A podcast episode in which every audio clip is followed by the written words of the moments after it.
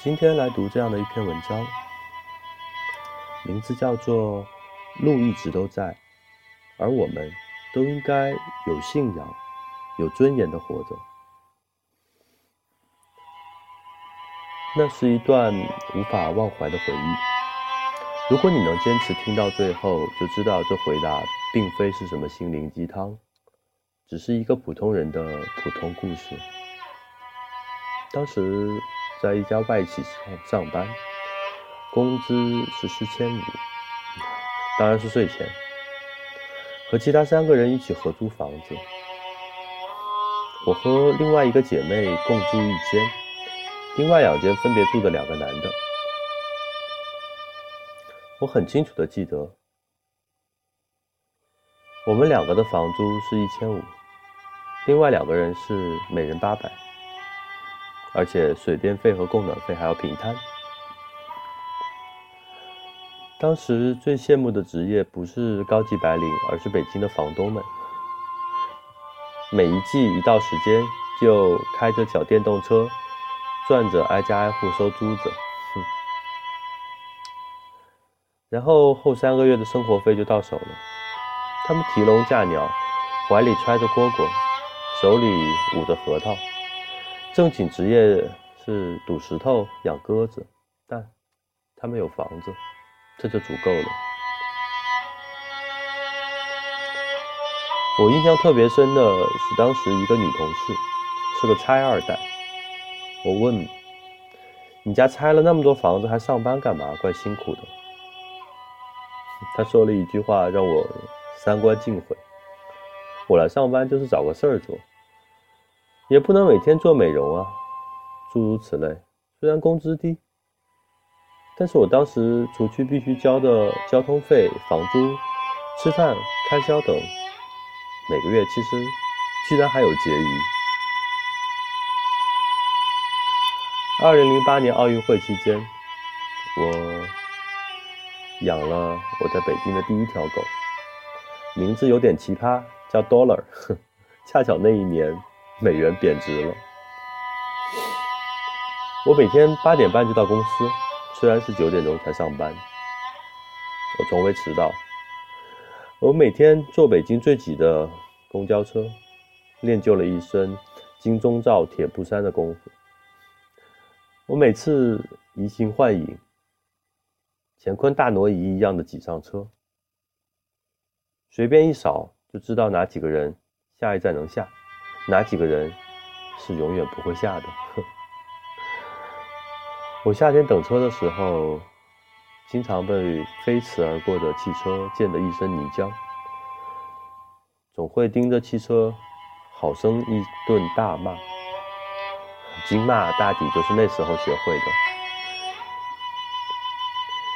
然后一到平整的地上，踩着凉鞋呱唧呱唧的响。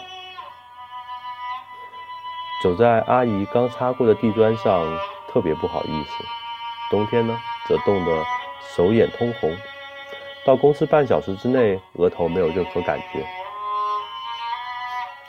坐在公司冰冷的马桶上，屁股都能感觉到贴心的温暖。我和同事每天带饭，虽然只是简单的菜色、简单的食材、简单的味道。我们分享的是食物和厨艺，分享着挤公交、地铁的趣事和技巧，时常说的不亦乐乎。一到周末，我就会和驴友们早早起来，在德胜门集合，坐好几个小时的公交车，在北京各个郊区里爬山、暴走、穿越、拉练。晚上在一起聚餐，喝酒啊，吹牛啊，扯淡呐。人生理想，貌似是每个人都喜爱的话题。那时我从来不考虑，我为什么要来北京，为什么在北京。上司说一句简单的夸奖，我就可以玩命干好几个晚上。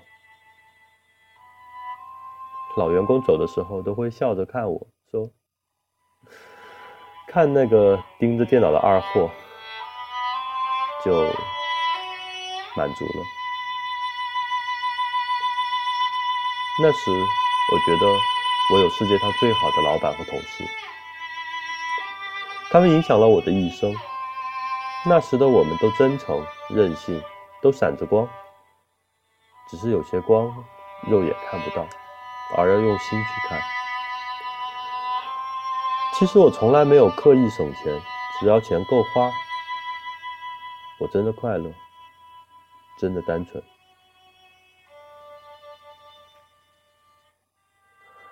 还记得二零零九年的时候，我买了第一辆车，是一辆二手车，或者三手、四手，因为我的车本上已经看不出我是它的第几任主人了。红颜色的起亚千里马，零四年的款。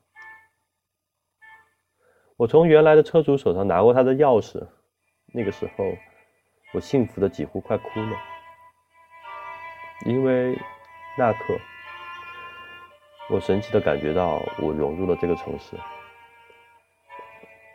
我带那辆车像我的家人一样，虽然它不时尚，不再有闪亮的车漆，还有洁白的内饰，却悄悄的住在我心里最柔软的那块。那感动，即使后来我又换了新车，也再没有过。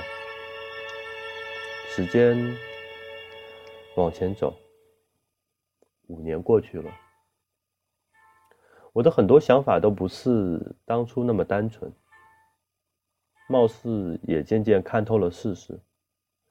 对待这个社会，总是感觉很无奈，或者更无力。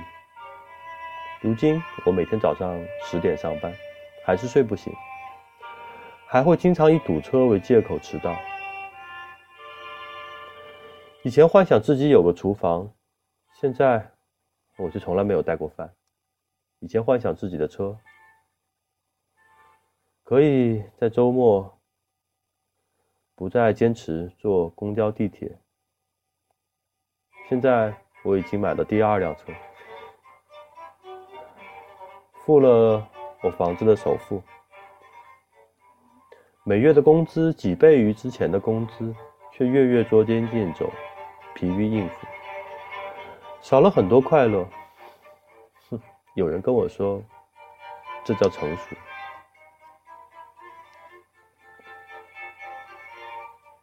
现在还是回归到这个题目：五千块钱不知道是一个标准，还是一个界限。你的需求变化，其实比这个标准更重要。当然。参照物还有你的贪欲、懒惰和逝去的一个叫做青春的不计成本、不怕失败的东西。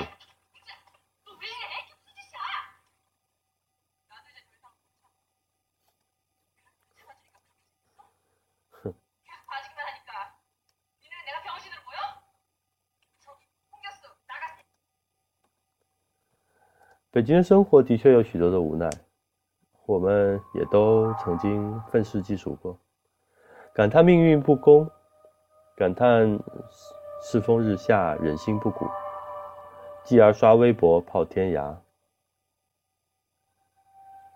甚至试过通过二零一二这个末日，这个可笑又充满希望的日子，改变现在的一切。喧嚣过去，一切尘归尘。土归土，我们还是要收拾行囊，勇敢上路。更多的，还是我们应该心存感激，看到未来哪怕一丝丝的光亮，并坚持下去，为了自己略显稚嫩的目标。总之，要记得，路一直都在，而我们应该有信仰。有尊严的活着。其实，但凡生活在大城市的每一个人，每一个像我这个年龄的人，应该都会有所谓的压力。无论是车房或者结婚、小孩，或者更多更多。每个人都有自己的压力，但是还是希望每一个人都有信仰、有尊严的活着。嗯，这是今晚的故事。嗯，晚安，祝你有个好梦。